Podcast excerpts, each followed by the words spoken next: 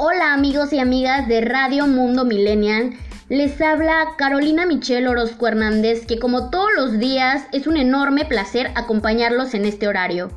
Pues el día de hoy les tenemos un programa que les interesará mucho escuchar.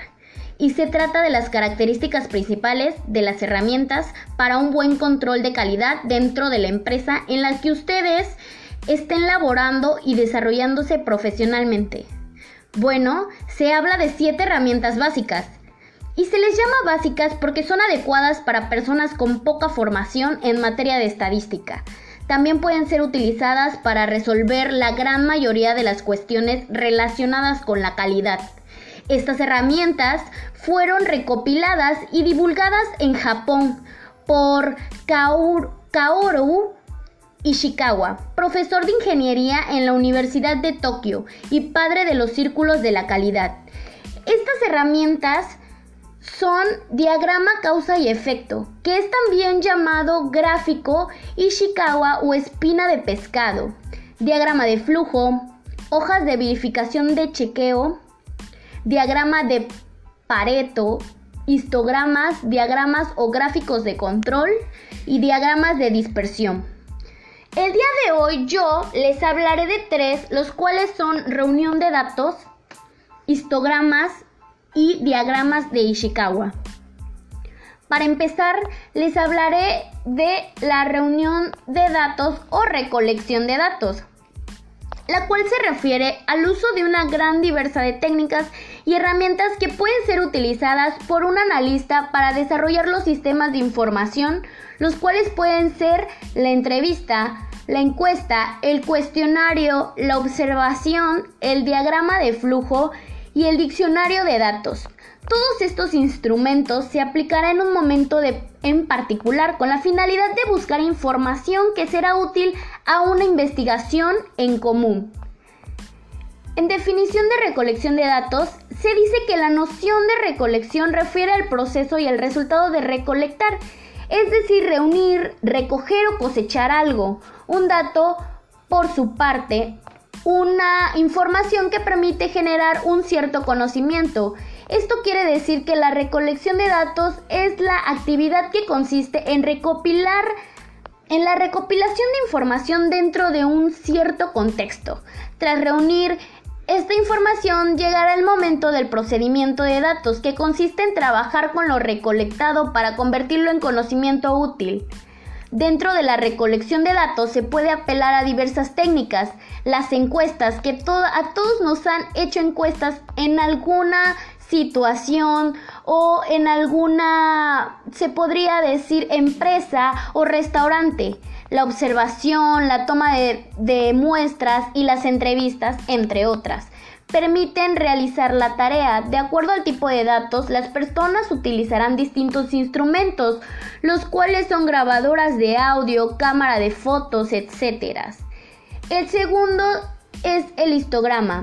El histograma es aquel representación gráfica de estadísticas de diferentes tipos. La utilidad del histograma tiene que ver con la posibilidad de establecer de manera visual y ordenada y fácilmente comprensible todos los datos numéricos estadísticos que pueden tornarse difíciles de entender. Hay muchos tipos de histogramas y cada uno se ajusta a diferentes necesidades como también a diferentes tipos de información. El objetivo de un histograma sería estudiar la capacidad de los procesos o mantenerlos bajo control. Nos permite ver esquemas y comportamientos que son difíciles de captar en una tabla numérica. ¿Para qué usar el histograma? El histograma o histogramas de frecuencia son herramientas útiles cuando hay que analizar una gran cantidad de datos para mostrar en formación de gráfica de barras las características de un producto o servicio o servicio, tipo de defectos, problemas, riesgos de seguridad, etc. ¿Cuándo se utiliza? Cuando se requiere comprender mejor el sistema especialmente al hacer seguimientos del desempeño actual del proceso, seleccionar el siguiente producto o servicio a mejora, probar y evaluar las revisiones de proceso para mejora, necesitar obtener una revisión rápida de la variabilidad dentro de un proceso. El siguiente sería el diagrama de Ishikawa o diagrama de causa-efecto. conocido también como diagrama de espina de pescado dado a su estructura. Consiste en una representación gráfica que permite visualizar las causas de, que explican un determinado problema, lo cual lo convierten en una herramienta de la gestión de calidad ampliamente utilizada, dada que orienta la toma de decisiones al abordar las bases que determinan un desempeño deficiente. La estructura del diagrama de Ishikawa es intuitiva. Identifica un problema o efecto y luego enumera un conjunto de causas que potencialmente explican dicho comportamiento. Adicionalmente, cada causa se puede desagregar con grado mayor de detalle en causa. Esto último resulta útil al momento de tomar acciones correctivas, dado que se debería actuar con precisión sobre el fenómeno que explica el comportamiento no deseado.